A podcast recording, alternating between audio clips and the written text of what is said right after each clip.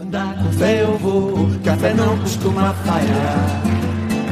Andar com fé eu vou, café não costuma falhar. Andar com fé eu vou, café não costuma falhar. Andar com fé eu vou, Começando mais um Bendita Sois Voz, esse que é o primeiro Bendita Sois Voz de 2019, uma parceria do Voz com a Rádio Estação Web. Semanalmente a gente discute a política e a sociedade brasileiras. O programa também estará disponível em voz.social e em aplicativos como SoundCloud, iTunes, Spotify e ainda no Castbox. Acesse voz.social e ainda nossas redes, facebook.com barra voz.social, no Twitter e Instagram é voz underline social. Eu sou Georgia Santos e ao meu lado estão Flávia Cunha. Tudo bem, Flávia? Tudo bom, Georgia? Tudo bem, Igor Natush? Tudo tranquilo, Georgia. Vamos em frente. Vamos em frente, Tércio Sacol. Tudo bom, Georgia, ouvintes? Bom, então um feliz ano novo, feliz 2019. Essa que é a primeira semana do ano e com ela vem aquela aquela esperança, né? Aquela esperança que a gente não larga de jeito nenhum, mas que passa logo também, né? Passa, passa, passa rápido. Mas que bom que a gente não larga, nem que seja nessas primeiras semanas do ano, porque desistir não serve a ninguém. Mas já que a gente não desiste, que tal tentar melhorar o mundo à nossa volta? Então hoje a gente pergunta: o que nós podemos fazer para melhorar o mundo? Antes de mais nada, antes de a gente começar a discussão aqui entre nós, a gente vai escutar alguns exemplos de pessoas que efetivamente colocam a mão na massa. O meu nome é Carla Rejane Goulart Bandeira. Eu sou uma das colaboradoras do grupo GADEM, Grupo de Arte, Dança e Expressão do Negro. O GADEM foi criado em 97 com o objetivo de trabalhar com a arte e a cultura e principalmente a dança afro depois de um tempo, então, como o espaço era cedido, foi uh, solicitado então a retomada do espaço do clube e o GADE então foi constituir uh, atividades então de se desenvolver na Vila Barracão, que é uma comunidade da região da Vila Cruzeiro. Então, o GADEM ficou inicialmente no próprio barracão, que é um espaço dentro da comunidade, que é da Associação de Vilas, desenvolvendo atividades também com crianças e adolescentes. E depois de um tempo, o GADEM então passou a ocupar o módulo da Praça Regiane Vieira, que é dentro, é dentro da praça na comunidade, na, que fica na Dona Helena com a Malvina. E dali, desde então, a gente desenvolvemos alguns projetos sociais já que fomos contemplados da Secretaria da Saúde. No ano passado ele se encerrou, o nome do projeto era Tecendo Redes. E a gente começou a desenvolver várias atividades, sempre com enfoque, com recorte na questão étnico-raciais e com ações afirmativas, né, para todas as crianças da comunidade e também pensando em trabalhar os responsáveis por essas crianças, que na verdade a gente só atende lá aos sábados, né, à tarde, é uma vez por semana. E dentro dessas atividades a gente já teve várias oficinas de percussão, de embelezamento de cabelo, já tivemos atividades de teatro, já tivemos atividades mais lúdicas, atividades de brincadeiras, atividades de, de reforço escolar mesmo para as crianças durante o período letivo.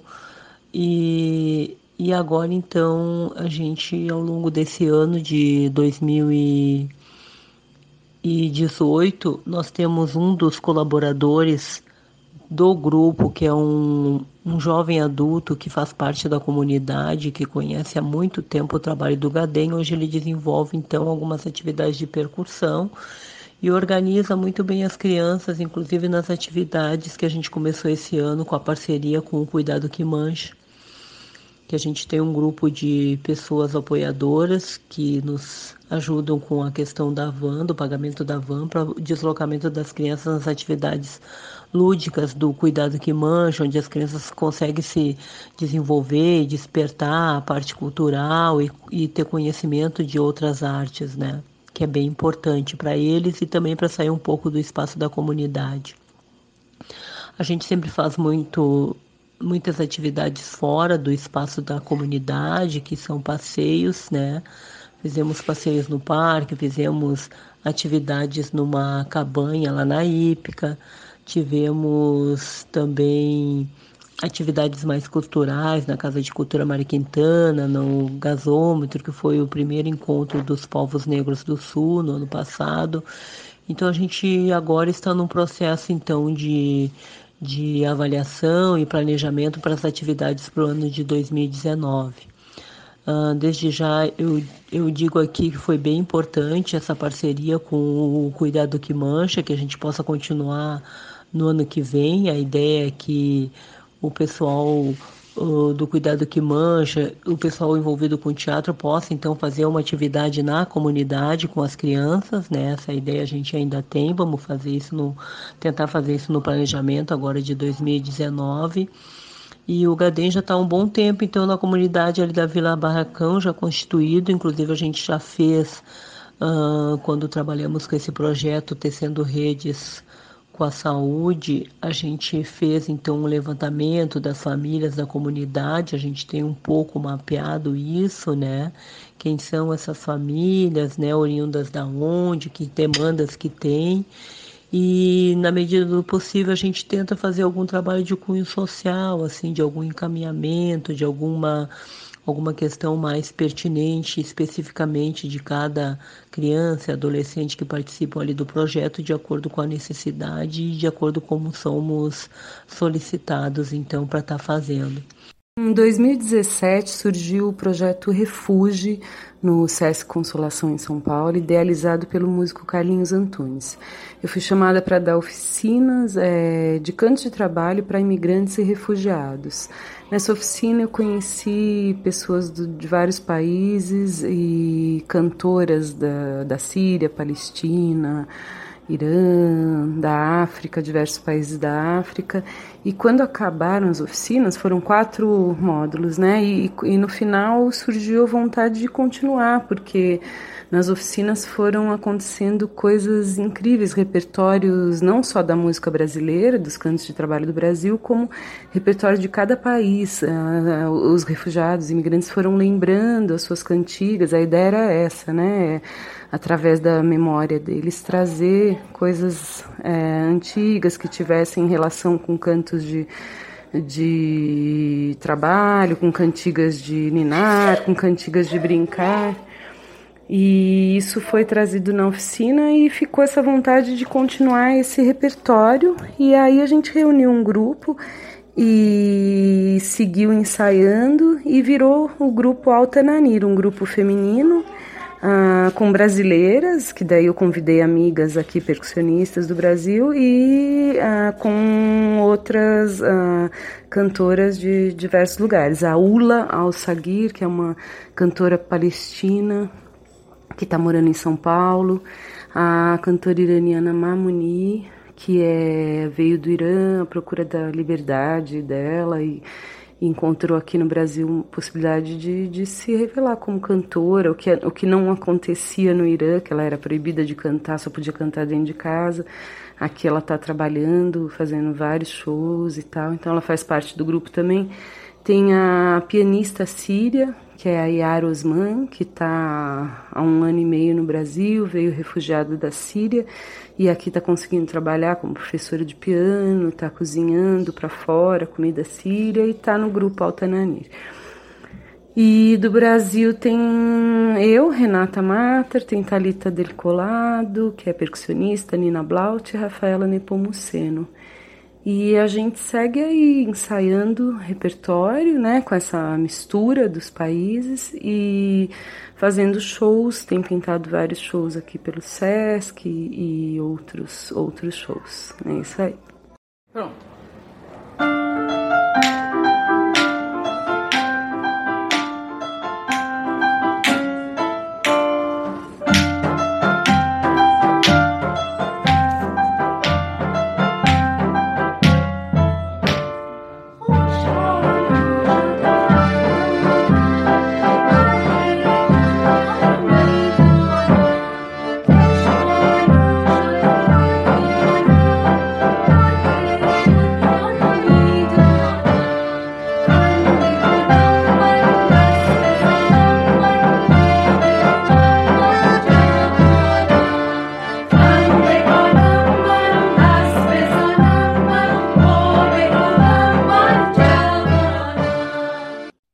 Agora, que coisa maravilhosa poder escutar tantos exemplos interessantes de pessoas que trabalham com cultura. Enfim, né? a gente não precisa estar dentro de uma caixinha para ajudar ninguém.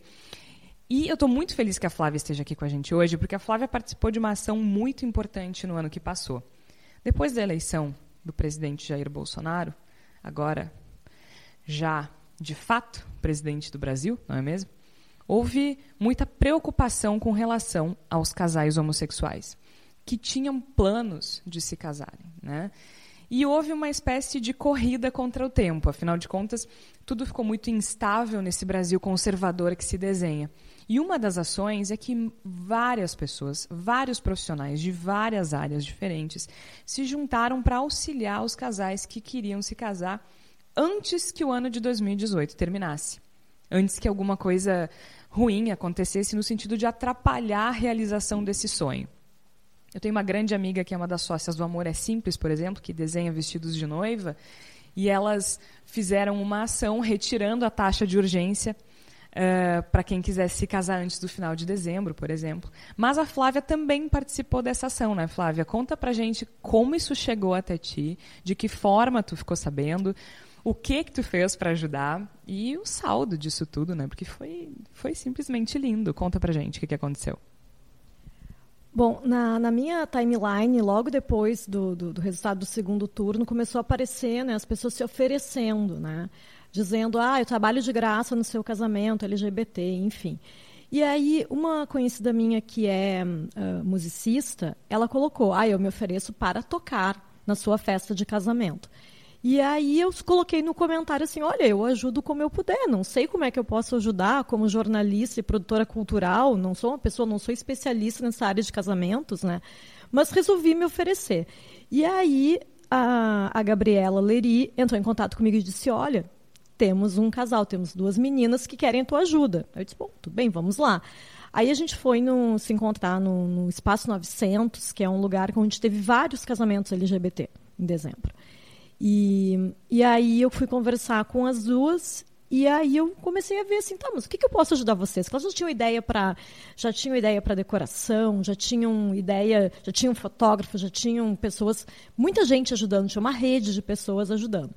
E aí eu percebi que elas precisavam de uma espécie de cerimonialista, algo assim, que na verdade não está dentro do meu expertise profissional, né? Mas eu disse, não, tudo bem, eu vou lá, uh, já que não é um casamento convencional, que já vai ser um casamento que é num bar, que é de duas pessoas do mesmo sexo, que tem tanta gente que está contra isso, eu posso ajudar vocês, vamos lá. E, e, a ideia foi realmente essa, assim, da gente fazer uma cerimônia que fosse muito com o jeito delas. Então a gente conversou, a gente viu como é que elas gostariam. E eu fui uma espécie de hostess, recebendo os convidados, ajudei um pouco na ideia do cerimonial, de como fazer, como organizar. Né? E, e, o saldo que fica disso é assim, pequenas ações podem resultar em grandes coisas. Porque assim, eu ajudei ali duas pessoas, mas na verdade o que eu pensei em fazer isso foi pela, pelo simbólico que representa nesse momento, a gente ajudar as pessoas a simplesmente poderem se amar. Eu acho que é, que é isso, né? Que nesse momento assim existe uh, uma, um, um cenário em que as pessoas realmente querem se, se intrometer na vida privada dos outros, em vários sentidos. E é contra isso. Eu acho que cada um tem a sua bandeira, né? Eu tenho, acho que a, a, as bandeiras que eu carrego são a do feminismo e de apoio à causa LGBT. Então, realmente me senti feliz de, de terminar 2018 dessa forma e começar 2019 com esse, com esse sentido mais positivo. E é muito legal, né? Porque é uma iniciativa muito interessante que foge um pouco. Quando a gente fala em boa ação, eu acho que a gente está um pouco acostumado a pensar uh, em ajudar crianças carentes, né? idosos, enfim, pessoas mais vulneráveis do ponto de vista financeiro. Né? Mas é, é mais do que isso, é maior do que isso. Eu acho que tem uma série de coisas que a gente pode fazer. Que, claro, quando a gente fala que, que, o que podemos fazer para melhorar o mundo, é um pouco pretencioso, é, mas eu realmente acredito que é, tá nos detalhes isso, sabe? Pode ser um ato grandioso, mas pode ser também uma pequena ação, uma pequena coisinha. Aquela senhora que está com dificuldade de carregar a sacola quando sai do supermercado, né? Alguém que está com dificuldade de encontrar o endereço na rua, começa por isso, começa por aí. E mais importante que a Flávia disse, né? Uh, isso chegou por meio de amigos. Às vezes está do nosso lado, a gente pode ajudar alguém que está do nosso lado, né? Então é muito é muito importante que a gente pense nessa possibilidade. Aliás, o Tércio, tu disse, né? Eu não sei o que, que eu posso ajudar porque eu não sou, eu não sou otimista. Mas tu acha que precisa ser otimista? Eu eu não queria ser, a, a, até porque nós estamos começando o ano, né? Então já tivemos aí posse e tal. Eu não queria ser uma voz uh, uh, destoante, mas eu eu sempre acho que nós temos aquela, aquela história, a velha história do, do pé no local e o olho no global. Eu acho importante os atos de apoio e eu acredito muito nisso. Eu acredito que eu também executo uh, nas minhas atividades como docente, como jornalista, como ativista, uma série dessas questões. Eu só gostaria de provocar as pessoas a não deixarem o macro uh, ficar só macro. Eu acho que o ato político pequeno ele é muito importante, mas é muito importante militar, é muito importante e as vias de fato, é muito importante se sindicalizar ou fazer parte de um movimento ou de organização social. E eu acho que a minha participação, a primeira participação nesse programa é um pouco nesse sentido. É que as pessoas não deixem de entender que serão quatro anos muito difíceis que se, que se avizinham a partir de agora, não apenas por ser o governo Bolsonaro, mas também por ser o governo Bolsonaro, e que nós precisamos começar, dentro das nossas lutas políticas, nossos tensionamentos políticos. Eu não gosto muito do Zizek, eh. O Zizek é, meio, é, é um autor meio louco, mas ele fala muito isso, de aliviar a consciência fazendo coisas é, é, menores né, no nosso dia a dia, luta ambiental. E ele me tocou muito porque ele falou isso de luta ambiental. E eu falei, nossa, realmente, eu estou aliviando é, o, o, a minha, a minha consciência separando lixo achando que eu estou fazendo grande coisa né, pela humanidade. Não, é, eu estou fazendo algo, mas para ser grande coisa também eu preciso avançar. A luta ecológica ela precisa do lixo seco e do lixo orgânico separados, mas isso é só a, é o primeiro uh, pedestal para um, algo muito maior. Então o meu, o, a minha primeira intervenção é nesse sentido. Eu acho que as pessoas também precisam entender que elas estão num contexto diferente, onde o silenciamento diante de grandes questões não pode mais, eh, não pode mais, sob hipótese alguma, fazer parte da nossa realidade. É interessante essa perspectiva porque traz camadas, né? Quando a gente fala o que a gente pode fazer para melhorar o mundo, bom, a gente teve alguns exemplos no início aí do programa falando justamente uh, de ações diretas, né? De ir lá numa comunidade e ajudar as pessoas que estão vulneráveis e precisam dessa ajuda. A Flávia trouxe um exemplo maravilhoso de auxiliar esses casais que estão correndo risco, sim, né? A gente não pode esquecer que, que o Brasil é o país que mais mata pessoas LGBTQ no mundo. Então, é uma, uma, uma, um grupo vulnerável, mas o Tércio também traz essa outra camada que é fundamental, né? Melhorar o mundo, a gente também precisa se posicionar, a gente também precisa ser político. E aí eu não estou falando de partido, acho que a gente, a gente já, tá, já, já superou isso de ter que ficar explicando que quando a gente fala de política, a gente não está falando de partido. Mas é interessante agregar essa camada, né, Igor, para a gente se posicionar, que nem disse o Tércio, não adianta, tá, eu separo o lixo. É um começo, é importante mas ainda não é suficiente. A gente tem que dar aquele passo de gritar plenos pulmões. As pessoas têm que saber de que lado a gente está. Tu não tem, tu não tem essa impressão que para melhorar o mundo a gente precisa assumir o risco de se posicionar? Com certeza, Jorge. A gente tem uma, uma, um momento que exige posicionamento. Né? A gente não tem. Qualquer pessoa que tenha uma, uma disposição política, que tenha uma consciência, que tenha objetivos, ela, ela, não, ela não tem opção de não se posicionar nesse momento. O posicionamento é exigido da gente a todo, a todo tempo. E eu acho muito, muito legal, muito interessante essa, esse exemplo que a Flávia trouxe para nós, porque ele dialoga com uma questão que me parece muito importante, que é o fato de que nós estamos todos meio machucados nesse momento. É um momento que que muitas vezes a gente olha e não parece ver muito um caminho, uma perspectiva, uma forma de fazer essa atuação mais macro, como mencionou o Tércio. E, e, isso pode nos levar à inação, a não, a não, tomar posicionamentos, a não fazer questões, e, ou apenas se contentar com, essa, com esse pequeno consolo de separar o lixo, o consolo de que eu recolho o, o, o dejeto do meu cachorrinho, não deixo no meio da rua, e então tomar isso como o suficiente. E me parece que esse exemplo que a gente trouxe, que a Flávia trouxe para nós, ele é muito importante porque ele é um exemplo de fortalecimento, de acolhimento, de cuidado fazendo com que essas pessoas se sintam mais próximas uma das outras e se sintam mais fortes para a partir daí dar um passo adiante. Inclusive eu vou aproveitar essa oportunidade para mandar um grande abraço, um grande beijo para o meu primo, Daniel, que casou há poucos dias com o Gabriel, e para o meu querido amigo Isma, que há pouco tempo casou com o Arthur também. Pessoas que tiveram nesse momento de preocupação, de dificuldade, que buscaram essa por um motivo que não é bom, né? Porque é pelo temor de que não conseguisse fazer isso a partir de agora de 2019. Não é um bom motivo, isso é inclusive recomendado pelo, pelo Conselho Federal da Ordem dos Advogados do Brasil a fazer, né? ou uma recomendação no sentido de casem, se possível, ainda em 2018, porque nós não sabemos se isso vai ser possível em 2019, então é negativo. Mas tirar do negativo uma coisa boa, que é o fortalecimento, e a partir daí sim a, a comunidade LGBT se fortalece para poder fazer lutas macro maiores a partir dessa aproximação. E eu acho que esse é o grande processo que a gente tem que construir aqui.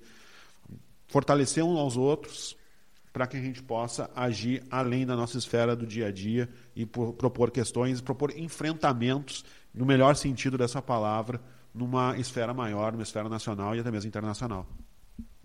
E é interessante a gente pensar nisso como uma questão de posicionamento político, né?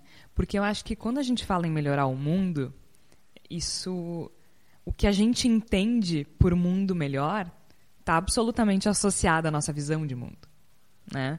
Porque eu entendo que um mundo melhor é um mundo em que as pessoas possam se casar e amar livremente. Um mundo melhor é um mundo em que as pessoas sejam acolhidas quando precisarem de, de, de abrigo né? seja em outro país, seja em outra cidade, seja em qualquer lugar do mundo. Um mundo melhor é um mundo em que as pessoas vivam em harmonia. Um mundo melhor é um mundo em que as pessoas não desperdicem água, em que as pessoas consigam separar o lixo, em que as nossas florestas não sejam desmatadas, né? em, que, em que a monocultura não prevaleça. Um mundo melhor é um mundo em que as pessoas tenham onde morar. É um mundo melhor. Um mundo melhor é um mundo em que as pessoas tenham onde plantar. Mas isso está diretamente ligada à minha visão política ideológica. Para outras pessoas, um mundo melhor é um mundo em que as pessoas não possam se casar livremente. É um mundo em que elas tenham o direito de ter um zilhão de hectares de terra improdutiva. É um mundo em que elas tenham direito de cortar a árvore que quiserem. Isso é muito importante de a gente separar, né? Porque eu acho que a gente estava falando aqui, o Tércio trouxe esses exemplos macro, né, ambientais, a Flávia trouxe o exemplo uh, próximo dela, mas eu acho que está tudo interligado com uma visão política. Não tem como a gente separar isso. E, consequentemente, é uma ameaça que a gente a gente está sob uma ameaça desse novo governo que vai completamente na direção contrária dessas coisas que a gente está falando, né? Então essa necessidade e essa vontade de melhorar o mundo, ela está completamente associada à forma como a gente se posiciona na política, ou a favor ou contra alguma coisa, né? Me recordei uh, de um livro, um livro é, pequeno, foi lançado recentemente, se não foi em do, ano 2018, ano passado, é estranho falar assim, né? Ano passado, no ano retrasado no Brasil, é de um historiador holandês chamado Rutger Bregman, que é a Utopia para Realistas. E uma das coisas que ele fala no início do livro é que uh, a esquerda mundial, e ele não fala de Brasil, mas a gente poderia falar de Brasil porque cabe muito, né? Uh, e aí eu vou colocar em esquerda também os, os movimentos progressistas, os movimentos liberais. Nós estamos tão acostumados a rejeitar coisas que nós esquecemos de levantar algumas bandeiras. E acho que é um bom momento, o início do ano, para discutir quais as bandeiras que nós queremos. Ele fala lá no livro da renda básica universal, das 15 horas de trabalho semanais. Ele fala uma série de coisas que aqui a gente pode considerar uma utopia. Ele diz que é uma utopia para realistas, mas é bem legal o livro, eu recomendo. O meu ponto da discussão que eu trago aqui é que é um bom momento, inclusive para mim, é, que passei criticando muitas coisas no ano passado, a gente olhar e, e, quais as bandeiras que a gente levanta que não são contra algo, mas que são em favor de algo. Então, assim, que tipo de sociedade ou que tipo de lógica econômica, política, uh, internacional, é, educacional nós queremos construir. Nós nos insurgimos tanto, e a gente fez um programa aqui, né, Jorge, contra a escola sem partido. Tá, mas será que se a gente estiver apagando esse incêndio, a gente não vai conseguir lutar por uma educação de mais qualidade? Então, o que, que nós podemos fazer ao longo de 2019 agora para termos uma escola melhor, para termos uma universidade melhor, com mais pesquisa? Nós temos que reivindicar verba. Como? Então, acho que esses passinhos de formiguinha que a gente tem que fazer também tem que sonhar um pouco alto, porque se a gente chegar e disser assim, nós somos contra o corte de verbas. Por quê? Ah, porque nós não, queremos um corte de verbas. Não, nós vamos contra um corte de verbas porque o nosso projeto de universidade é esse, todos alinhados por um projeto de universidade XX. Acho importante a gente ter uh, um, um horizonte utópico, mas é importante. Isso alimenta os nossos sonhos e a nossa realidade, o nosso dia a dia, as nossas buscas, os nossos anseios cotidianos. Inclusive porque a gente tem aquela famosa a famosa frase, né, do ser brasileiro não desistir nunca, né?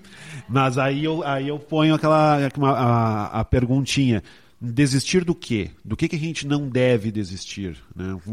Qual é que é o nosso o nosso impulso para que a gente continue lutando pelas coisas que acreditamos, que nós desejamos e tudo mais.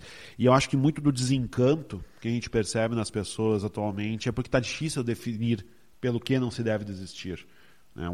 A gente está numa, numa situação no qual o movimento parece que se torna um propósito em si mesmo. A gente tem que seguir em frente, não sabe muito bem para onde, não sabe muito bem de onde se vem também, né? de onde eu estou saindo, para onde eu estou chegando, mas tem que seguir. E eu acho que talvez a grande busca que nós estamos fazendo em 2019 e além, porque a vida segue além de 2019, como seguiu além de 2018, é ter cada vez mais claro qual é o, o, o, nosso, o nosso não desistir? A que ele se refere?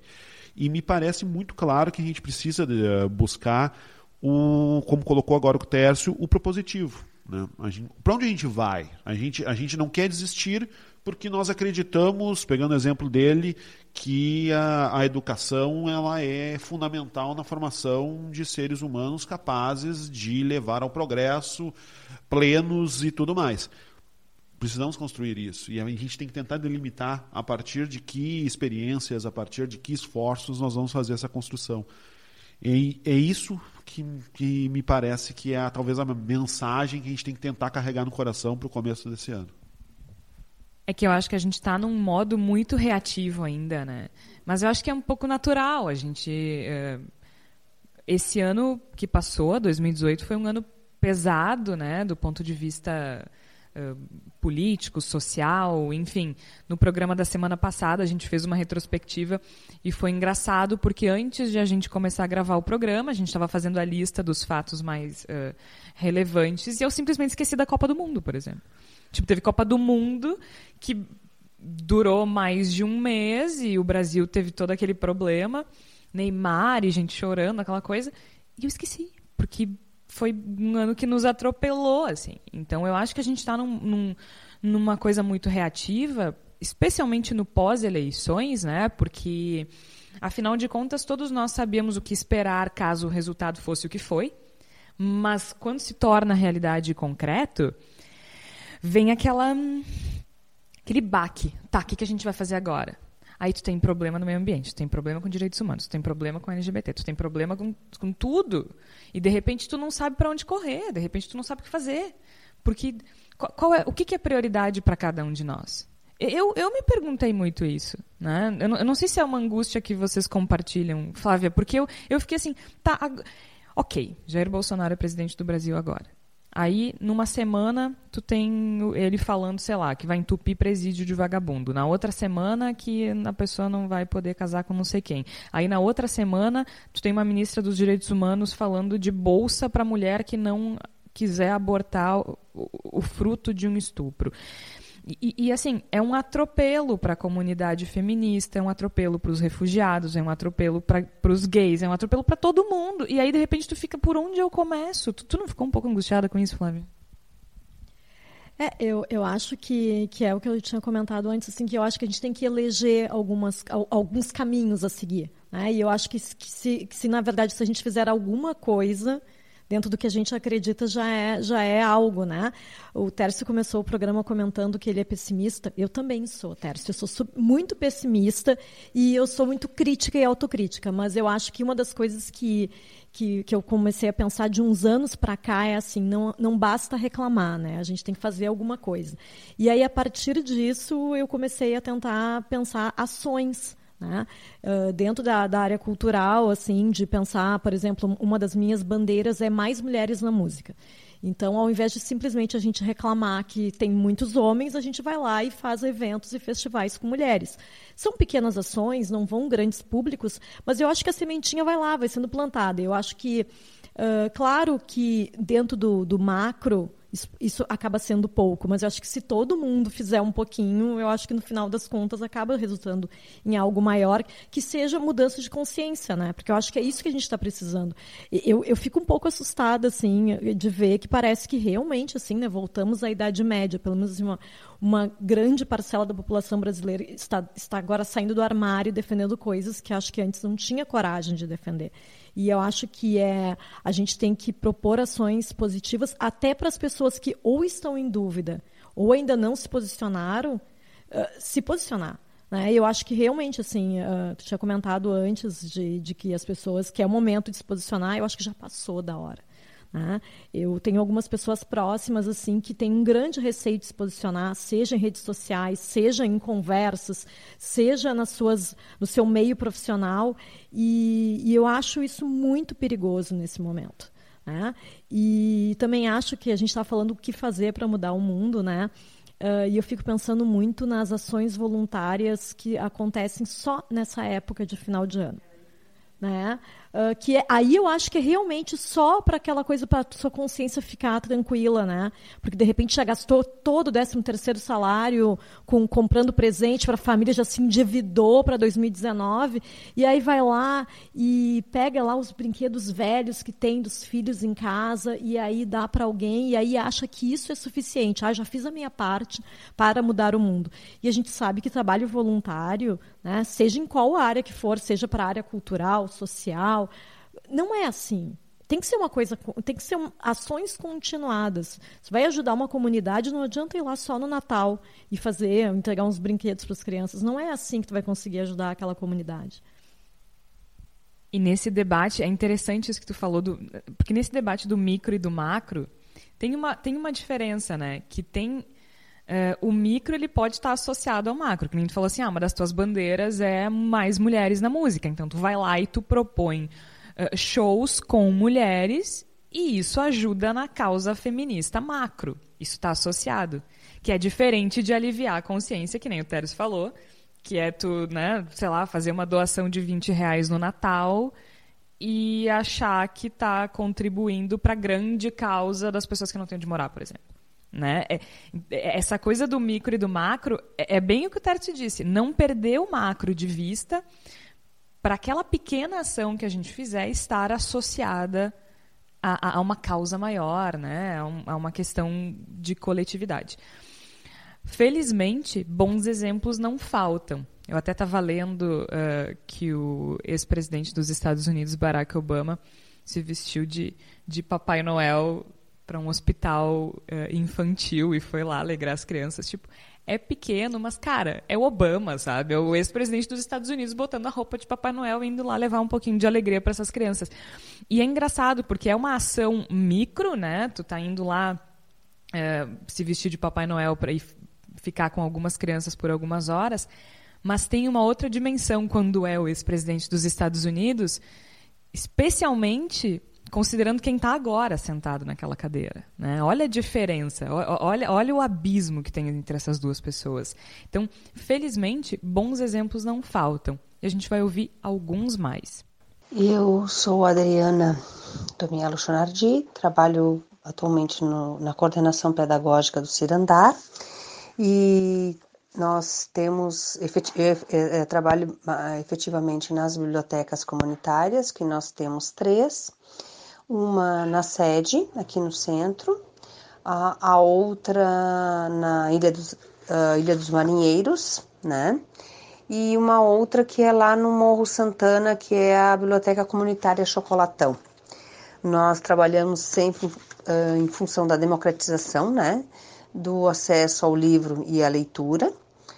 E sempre essa questão do empoderamento, comunitário, né? Temos muito essa preocupação de mobilizar as redes, de empoderamento comunitário, de formação, inclusive também de cursos, uh, muito em função da questão da educação popular, né? Um, temos uh, bastante empréstimos, uh, atendemos uma, uma, uma cerca de, de, muitos jovens, bastante crianças, algum, adultos também. Uh, promovemos oficinas né, de, de, de, de, de música semanalmente nas comunidades. Um, com, e, e sempre essa preocupação com formação de leitores, inclusive nas escolas e nos serviços de convivência. Temos, inclusive, parceria de, uh, com projetos nos postos de saúde, um, no SASE, né, na, na, na, nas escolas. É um projeto bem bonito, assim, tem um, uma preocupação bem grande com, com a questão do leitor, realmente, né? E com a questão da arte, da literatura, da música, do livro, da leitura, da literatura, que são ações legais, assim, para mobilizar uh, e empoderar as comunidades locais, periféricas. Me chamo Júlio Rita, sou cozinheiro, ativista criador do coletivo Cozinheiros do Bem Food Fighters. A história do Cozinheiros começou em. Na verdade, ela começa em agosto de 2015, quando eu assisti um vídeo de mil músicos que tinham se juntado para gravar uma música dos Foo Fighters, né, para chamar a atenção da banda, e eu vi aquele vídeo e pensei, poxa, eu, né, na época eu estava participando de um reality show. Pensei, poxa, por que, que eu não consigo juntar, quem sabe, mil cozinheiros para cozinhar para quem tem fome? Eu tinha restaurantes e, enfim, sofria muito por saber que existiam leis e até por ter sido multado algumas vezes por leis que proíbem tu dar sobra de restaurante para as pessoas né, em situação de rua. E eu até entendo, porque se der qualquer problema, assim, as pessoas com imunidade baixa é muito perigoso mas sabendo que né, num, num, num país onde 60% do que se produz vai para o lixo, e que desses 60%, 70% se perdem no trajeto do campo até a cidade e os outros 30% se perdem nos nossos pratos, nas nossas geladeiras, eu comecei a entender que a fome, na verdade, é uma questão de conscientização. E foi assim que começou a ideia dos Cozinheiros do Bem. Eu gravei um vídeo nesse dia, fazendo uma provocação de quem sabe fazer, e fui dormir. E no outro dia, quando eu acordei, o vídeo tinha viralizado. E aí veio a ideia de fazer uma ação. Bom, na primeira ação, estava chovendo demais no dia, eu fui sozinho. E mais convidei mais três amigos. E aí quando eu cheguei no centro, abriu o sol e a gente serviu nesse dia 70 almoços. E um cara que fazia almoço lá falou assim para mim: "Pô, Júlio, Tu e mais meia dúzia aí fizeram 70 almoços no primeiro dia. Eu tô aqui há dois anos e, poxa, né? Porque, porque tu não assume aqui. Falou aquilo e foi embora. E aí eu voltei para casa, né? Voltei para o meu restaurante, aliás, falei para minha esposa, poxa, ah, eu acho que eu vou fazer semana que vem de novo. E ela falou, tu sabe que se tu fizer de novo, tu não vai mais parar de fazer. E assim foi. Na segunda semana a gente serviu 120 almoços, na terceira a gente serviu 400 e na quarta a gente serviu 1.400. Aí não parou mais. Aí a gente foi crescendo, o coletivo foi crescendo, criou-se uma página no Facebook, as pessoas começaram a, a apoiar a ideia, até chegar a um ponto que eu decidi vender o meu restaurante porque eu sabia que uma ação por dia não ia fazer diferença nenhuma. A gente sabe também que com um quarto da comida que vai para o lixo no mundo, a gente poderia acabar com a fome no planeta. Então, ah, depois que cria essa consciência, né? depois que eu conheci a palavra Ubuntu, que significa sou quem sou, porque somos todos nós, eu entendi qual é que era a minha missão aqui. E assim foi crescendo Cozinheiros do Bem, a gente foi aumentando as ações para duas, três, quatro, cinco. Hoje são cinco ações. A gente é o coletivo que mais ajuda pessoas em situação de rua no Brasil. Além das ações, a gente auxilia mais cinco instituições, sendo uma delas uma aldeia indígena, creches, uh, enfim, associação de viúvas e servidores de segurança. Uh, cara, muita coisa foi acontecendo. E eu, através disso, eu comecei a viajar bastante pelo país, uh, falando sobre o projeto, palestrando sobre o, o que é que a gente faz e através disso a gente conseguiu também ajudar outras pessoas em outros lugares, sendo que quando eu faço essas palestras eu cobro, né, a gente cobra do, do, do, das pessoas que vão assistir um quilo de alimento e na maioria das vezes ou a gente faz alguma ação em alguma comunidade carente ou a gente repassa para instituições filantrópicas, né, seja da cidade que for. O grande barato do Cozinheiros do Bem é que a gente faz uh, uma comida que se destaca porque a gente faz tudo com muito carinho, muito amor. Então a gente serve para as pessoas o que elas sentem vontade, o que nós sentimos vontade de comer. A gente já fez ação com pizza, onde a gente já forneceu em dois pontos mais de 800 pizzas, pizza estilo napolitana. A gente faz churrasco sempre que tem alguma festa, alguma data, uma data especial. A gente, quando tem datas como Dia da Mulher, Dia das Mães, a gente leva pessoas para cuidar da beleza das mulheres das manas e das monas e de todos né, que querem e que se sentem mulher nos viadutos, a gente consegue fazer isso com, com muito carinho, muito amor, sendo que o Cozinheiros do Bem não tem ligação política nem religiosa. Nós só seguimos essa palavra de origem africana, como eu disse, que é Ubuntu, que significa sou quem sou porque somos todos nós é consciência de espírito coletivo, entender que eu não posso ficar feliz na minha casa enquanto eu sei que alguém está passando algum tipo de necessidade na rua. E é isso que é o Cozinheiros do Bem. Nesse ano a gente pretende né, espalhar a sementinha e, quem sabe, ir para outras cidades, outros estados e até outros países. Acho que é isso. Deu para resumir bem o que é o coletivo. Que coisa maravilhosa poder escutar tantos exemplos interessantes de pessoas que trabalham com cultura, com culinária. E eu acho que isso talvez seja uma discussão também que a gente precise fazer entre o individual e o coletivo. Eu ouvi muitas pessoas, inclusive eu, uh, fazendo um balanço de 2018. E nesse balanço de 2018, eu cheguei à conclusão que, pessoalmente, foi um ano interessante para mim. Foi um ano produtivo, em que eu consegui fazer muitas coisas, alcancei alguns objetivos que eu tinha traçado. Mas isso não significa que, do ponto de vista social, tenha sido bom, que para o coletivo tenha sido bom. Talvez a gente precise começar a pensar, porque quando a gente fala em melhorar o mundo, não é o nosso mundo individual, não é o meu mundo, não é a minha bolha. O mundo é de todos. Melhorar o mundo é para todo mundo, não é só para mim. Não é porque a minha vida tá boa que a dos outros tá também. E aí eu lembro daquela discussão, ah, na época da ditadura era bom, né? O meu avô dizia, olha, a minha vida era boa, mas isso não significa que, que, que, que fosse um período em que as pessoas estivessem bem.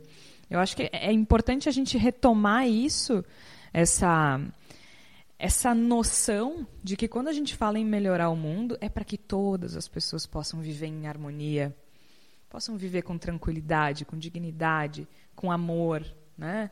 que não sofram, para que as pessoas não sofram. Agora, isso é uma, é uma construção que demora e que não se resolve com uma doação de 20 reais no Natal. Né? É uma coisa que demanda tempo, demanda dedicação e, é que nem disse a Flávia, continuidade. E aí isso pode ser feito de muitas formas. Eu acho que uma das formas que a gente tem para melhorar o mundo é discutir esses assuntos, como a gente faz no Bendito Sois Vós, por exemplo. Né? É, é uma maneira, é uma forma, é o que a gente pode fazer agora. Né, Tércio? E eu acho legal trazer, já que a gente está dentro de um modelo de vida capitalista, ou um arremedo de capitalismo, que o modelo brasileiro sempre faz as suas próprias adaptações de mundo, é, e tudo envolve dinheiro, eu queria convidar o ouvinte a pensar, e eu sei que dinheiro está difícil e está mais difícil do que já esteve antes, a fazer contribuições. A Flávia falou alguma coisa sobre vai pouca gente, mas movimenta. E eu convido as pessoas. É, a gente tende a gastar dinheiro com o que nos dá retorno material, né? Então, assim, a gente acha que roupa dá, é de boa gastar dinheiro, a gente acha que é móvel, é, boa, é de boa gastar dinheiro, Netflix e tal, tal, tal. é, nos patrocina a Netflix. Mas o que eu estou dizendo aqui é que tem muitas correntes e muitos crowdfundings legais produzindo muitas coisas é, com impactos muito importantes e que precisam de 10 reais por mês, que precisam de 5 reais por mês. Eu vou falar de jornalismo, mas a gente poderia falar de ações sociais, a gente poderia falar de movimentos ativistas, a gente poderia falar de literatura infantil, a gente poderia. No caso do jornalismo, quantas organizações como Voz, que fazem jornalismo independente, precisam hoje de sustentação, de sustentabilidade econômica, financeira, de médio e longo prazo, para produzir e aprofundar discussões? E eu percebo que as pessoas não se furtam de comprar uma cerveja ruim por 10 reais no final de semana, mas acham um absurdo doar 10 reais por mês para um coletivo que faz produção jornalística. Então, é, se a gente vai pensar em mudar, eu acho legal reservar. Pode ser, se, se o teu orçamento é muito pequeno, uma fatia muito pequena. Se o teu orçamento é um pouquinho melhor, um pouco, uma fatia um pouquinho maior. Mas assim, pensar que embora tu não tenha ali algo materializado, uma revista, um produto, uma roupa, esse tipo de dinheiro tem um, um reflexo absurdamente grande. A dimensão do trabalho dessas organizações, dessas produções jornalísticas, dessas organizações não governamentais é, é extraordinariamente grande. Então, eu convido o nosso ouvinte daqui a pouco olhar o seu orçamento, os seus 10 reais da cerveja no final de semana, para fazer uma contribuição a alguma causa, algum produto, alguma lógica em que ele acredite que possa mudar esse cenário que a gente está discutindo. Que bom que tu falou isso. Né?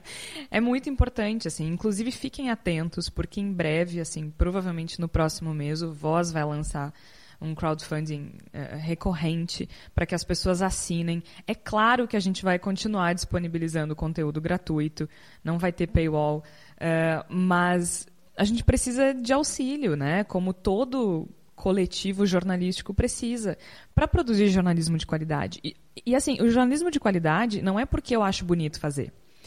Uh, no final de 2018, houve a entrega do Prêmio Ari de Jornalismo em Porto Alegre. O Prêmio Ari, para quem não é do Rio Grande do Sul, é da Associação Rio Grandense de Imprensa. É um dos prêmios de maior prestígio no Rio Grande do Sul. Felizmente, nós fomos agraciados com uh, o segundo lugar na categoria áudio, com o projeto Sobre Nós, que faz parte do Bendita Sois Vós, que é um orgulho muito grande que a gente tem, porque a gente conseguiu vencer um prêmio tradicional com algo completamente não convencional, nada ortodoxo, né? Uma invenção, uma, um, um experimento de jornalismo e arte. E a gente conseguiu romper essa barreira. Só que a gente quer fazer mais, a gente quer fazer mais coisas do tipo sobre nós, a gente quer fazer mais reportagens, a gente quer fazer mais investigações, a gente quer produzir mais podcasts, vídeos. É, porque essa é uma das formas que a gente encontrou de tentar melhorar o mundo. Porque como é que a gente melhora o mundo? Também com conhecimento, também com, com, com debate de ideias, também com pluralidade. E tudo isso a gente traz no Voz. E, e naquele dia da premiação, o chargista eh, e jornalista Edgar Vasques, ele fez um, foi homenageado com o prêmio eh, Antônio Gonzalez e ele fez um discurso muito interessante, falando né, sobre a autocrítica da mídia, do, do, peso do jornalismo, da importância que o jornalismo tem no mundo de hoje. E ele falou assim: porque o maior problema que a gente tem hoje no mundo é desigualdade. E nós temos, trazendo esses temas à tona, a oportunidade de diminuir essa desigualdade a partir do momento que a gente leva a informação para as pessoas. A partir do momento que com o nosso trabalho, as pessoas percebem o que precisa ser mudado, o que pode ser feito, né? o que precisa ser corrigido. Então, e aqui não é assim, nossa, o jornalismo vai salvar o mundo. Com certeza não. Não acho que alguém vá salvar o mundo. Mas vocês podem ter certeza que muitos jornalistas entraram no jornalismo com isso em mente, né? Eu estou fazendo jornalismo porque eu quero mudar o mundo. E apesar de, de a realidade nos estapear e nos esbofetear constantemente, isso isso tá lá no fundinho, assim, tá e, e, não é otimismo de novo pro Tércio e para Flávia que são pessimistas. Não é não é otimismo, mas é uma coisa assim, é, é voltando pro início do programa, é mesmo uma coisa de não desistir. Eu não vou desistir. Eu não acho que o mundo vai ser salvo, mas eu não vou desistir de fazer o que tiver ao meu alcance. E, e o Voz é isso, e, e, nós aqui queremos isso, né? Por meio do nosso trabalho, tentar mudar um pouquinho, mas a gente precisa de ajuda. E acho que e o jornalismo é tão importante nessas horas, né? De trazer esses exemplos, de trazer à luz os problemas, né, Igor? Eu sempre falo bastante em termos de ação otimista. Eu acho que a gente tem que ter uma leitura o mais realista possível dos acontecimentos e na hora de tentar agir, agir com otimismo, buscar o otimismo como um móvel de ação. E não é, concordo com a Jorge, não se trata de otimismo, né? se trata de, digamos assim, de adubar um terreno. Se a gente, se a gente deseja que o que viver numa realidade diferente da que está se desenhando, e vamos ser honestos, as pessoas que estão ouvindo o Bendita são Sois Vós agora, não são pessoas que acham que vai ser maravilhoso o governo do Bolsonaro, não são pessoas que dizem Go Trump. Essas pessoas não nos escutam. Assim. É, talvez eventualmente nos ouçam, né? mas não, mas, mas não é, digamos assim, com prazer que nos escutam, porque está muito claro qual é que é a linha que a gente segue aqui. Então, Passo do princípio de que o ouvinte, de que a ouvinte, são pessoas que estão tão angustiadas quanto nós com o rumo que as coisas têm tomado. E para a gente construir um outro cenário, não basta a gente ficar esperando que uma conjunção astral milagrosa aconteça e a partir daí consiga se torne possível um novo cenário. A gente tem que adubar esse terreno. E me parece que a partir da, da do, do esforço que diferentes frentes que podem se seguir, e nesse sentido o jornalismo é uma dessas frentes, eu acho muito importante, é a frente na qual eu atuo com mais firmeza, a gente tem que encorajar. A gente tem que buscar esse encorajamento, tem que buscar construir um cenário no qual o jornalismo se torne mais relevante, não apenas reclamar que ele não é relevante. Não adianta chegar e dizer, não, mas o que, que adianta fazer jornalismo? Porque hoje todo mundo prefere pegar fake news no WhatsApp, sair compartilhando, ninguém se importa mais com a verdade. É justamente por isso que a gente tem que fazer. Se a gente quer um cenário no qual o fato volte a ser importante, no qual o jornalismo volte a ser uh, significativo, no qual a gente volte a discutir coisas a partir de eventos que efetivamente acontecem, que efetivamente existem, e não da imaginação do fulano ou do Beltrano sobre os bonecos de palha que Cicrano construiu a respeito da realidade, a gente tem que construir esse cenário. E esse, construir esse cenário passa pelo que o Terço falou, colocar cinco reais no projeto que se acha interessante, comparecer no show que puder comparecer, gastar um pouco do seu tempo e de dedicar umas três horinhas para dar uma passada no cinema, para ir no teatro, para fazer essas coisas são, bo são coisas boas para o nosso intelecto, para o nosso bem-estar, mas também são coisas que ajudam a construir esse cenário que eu acredito que é tão importante para a gente fazer. Então não podemos ficar apenas lamentando que o cenário é muito ruim. Eu tenho que tentar pensar no que a gente pode fazer para que o cenário vá melhorando. E vai demorar? Vai, vai demorar, mas se eu não começar agora, vai demorar mais ainda. Talvez demore tanto que eu não consiga ver nenhum tipo de progresso. E é agora, a gente tem que começar a fazer as coisas agora. E me parece que aos poucos, se a gente fizer o primeiro passo e no primeiro passo der o segundo, a gente consegue chegar a algum lugar. E eu acho que é um pouco daquilo que tu falou no, no nosso programa sobre resistência cultural, né, Flávia? Tipo, prestigie também o que está perto, né? Eu acho que tem muito a ver com isso, assim. A gente fica falando de, de, de grandes eventos e Netflix e Hollywood, mas assim, uh, uma parte da, da construção de conhecimento que a gente está buscando para melhorar o mundo tem a ver também com o local, né? com o que está perto da gente. É, eu, eu costumo falar que tem o consumo do bem, né? A gente sempre fala do consumismo como uma coisa assim, pejorativa, né? Mas, na verdade, existe o consumo de, de, de, de bens e de, e de uh, enfim, eventos e coisas que a gente pode fazer, que a gente pode comprar e que vai ser uma coisa positiva, né? Uh, tem uma longa discussão já antiga sobre se o livro é caro ou barato no Brasil, né? Aí eu estava participando de uma entrevista numa emissora aqui de Porto Alegre e aí eu, eu, comentei que eu achava que, ok, não era dos mais baratos, mas que tinham coisas mais caras do que a gente sabia. Por exemplo, celular.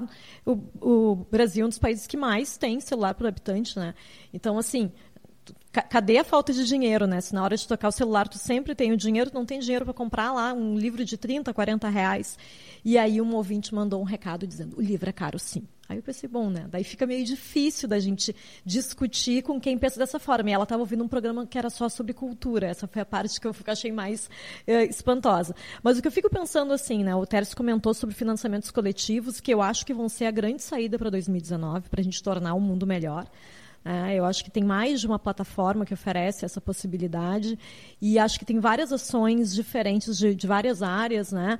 E, e, acho que é isso, sim, sabe? E o consumo do bem não passa só por a gente apoiar projetos, né? Acho que se a gente tiver tomada uh, consumo mais consciente, por exemplo, para não comprar de marcas que a gente sabe que tem trabalho escravo, né? Acho que existem pequenas coisas que a gente pode fazer para se dar conta, né? Dá uma pesquisada lá, aquela marca lá que tem uma roupa linda por um preço super barato Aí tu vai lá, tem várias denúncias de trabalho escravo. Então, assim, o que, que a gente pode fazer para melhorar o mundo? A gente não precisa também fazer trabalho voluntário, ah, eu não tenho tempo.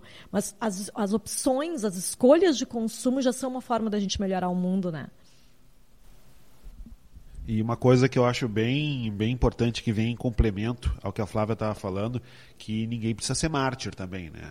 Ninguém, a gente não há nenhuma necessidade de da pessoa, meu Deus, porque como eu vou fazer? Estou tão angustiado porque não sou capaz de contribuir.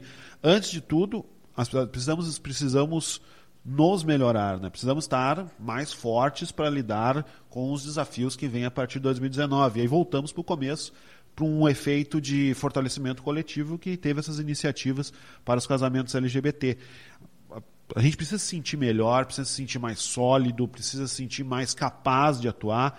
E se não é o momento que a pessoa está tá sentindo, se ela está ouvindo todo o nosso programa e, tá, e continua desanimada, continua para baixo, continua sem condições, não, não, não dá, não vamos conseguir, a fake news venceu, está tudo errado.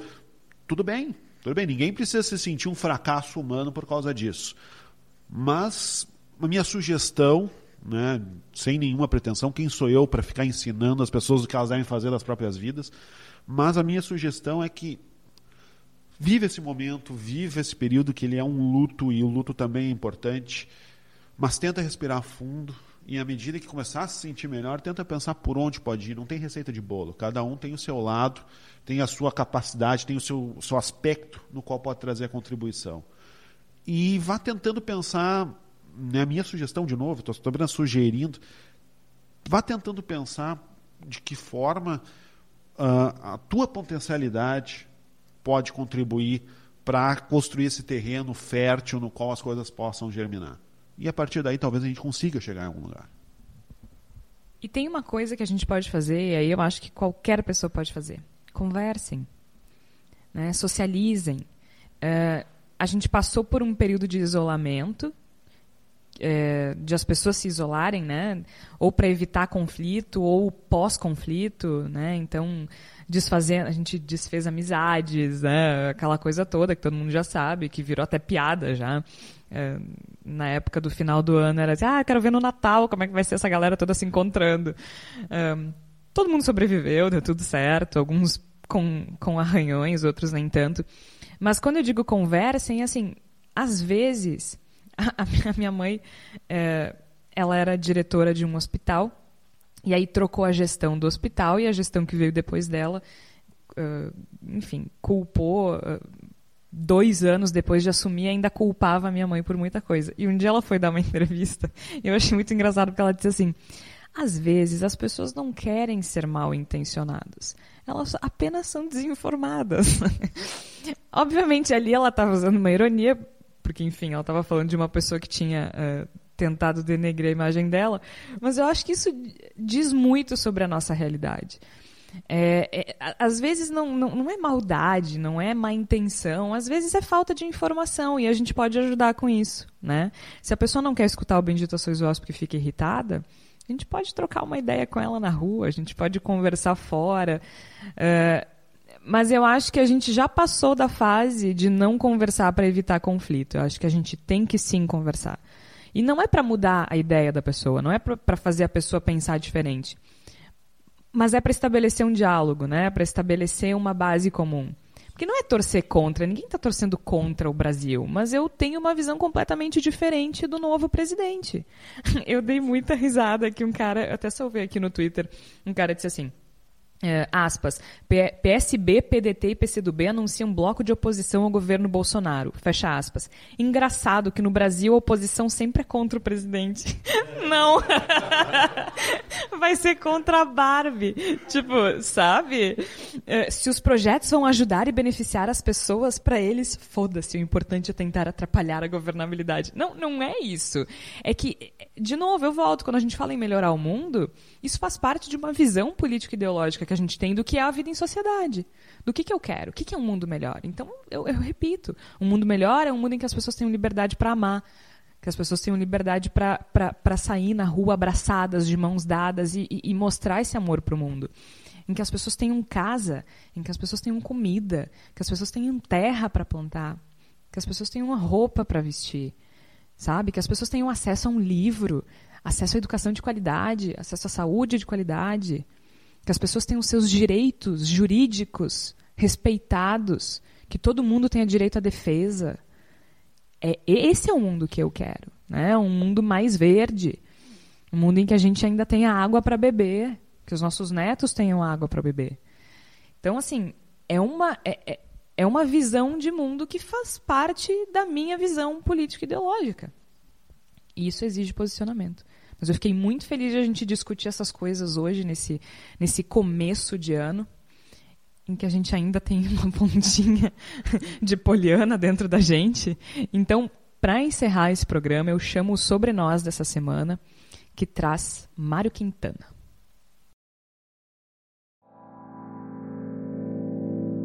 Na primeira semana de 2019, ela chega imaculada ainda carregada pelo otimismo das festas de final de ano, talvez até pelo álcool das festas de final de ano.